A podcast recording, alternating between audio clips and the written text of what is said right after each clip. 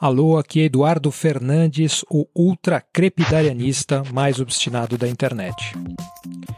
E o Monistério é um podcast totalmente financiado por ouvintes como você. É sério, sem os apoiadores eu não teria como separar tempo para ler, pensar, escrever e gravar o material que eu espalho pela internet. Assim, se você gosta desse trabalho e quer colaborar financeiramente com ele, pode doar qualquer quantia para a chave pix@eduf.me, pix@eduf.me. Se você está sem grana, pode colaborar divulgando o podcast e o site eduf.me para quem você acha que se beneficiaria dele. De novo, segue o meu agradecimento sincero para todos que já colaboram. Vocês são demais. Hoje em dia, Quase todo mundo conhece a expressão fake news, certo? É um nome contemporâneo para um fenômeno muito velho manipular a informação para conseguir certos interesses. Também não é novidade que a indústria cultural usa personagens fictícios para vender produtos. Não faltam exemplos.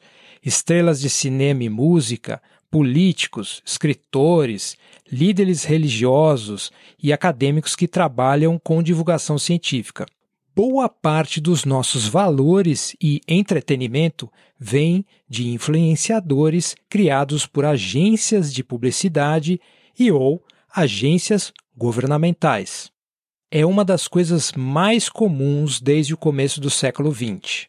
Fake influencers é a expressão contemporânea para designar esse fenômeno velho.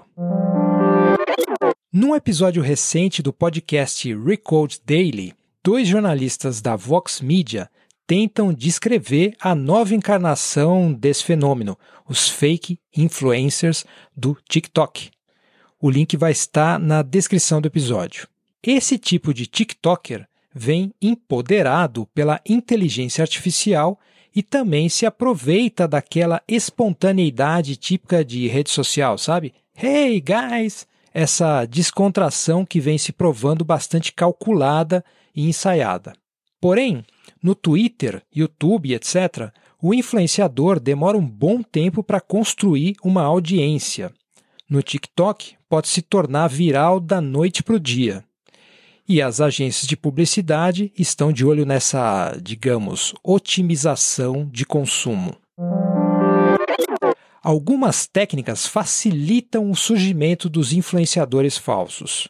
Ou melhor, vamos descrever isso de outra forma: a atrofia da capacidade de análise, de distinguir entre a espontaneidade natural e a artificial, produzida por agências. Um processo parecido já aconteceu com a indústria da alimentação.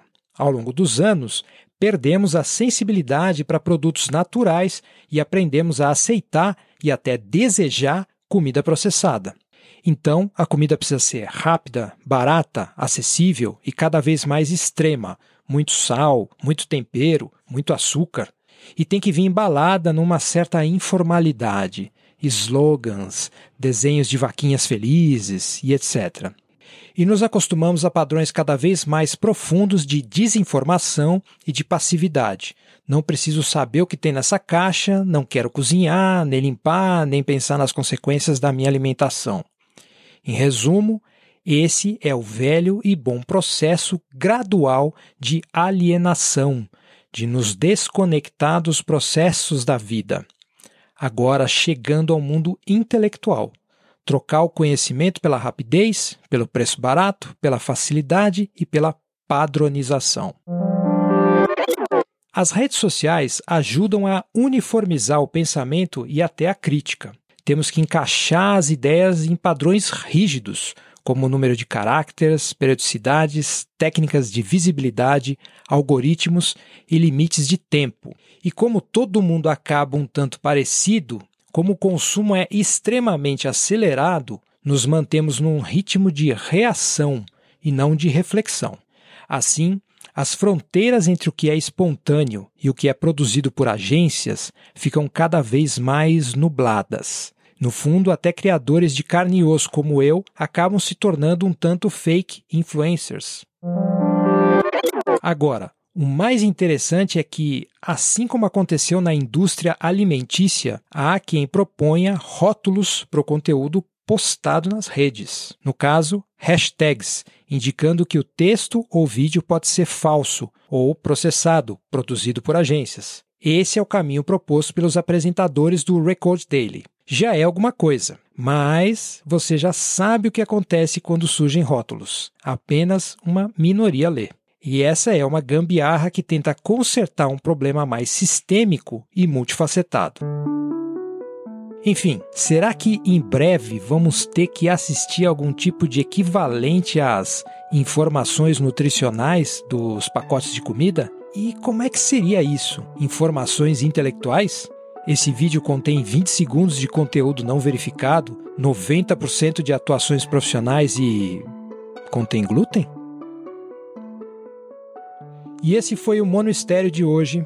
Para comentar, é só escrever para eduf.eduf.me. Até o próximo episódio e acerte pior.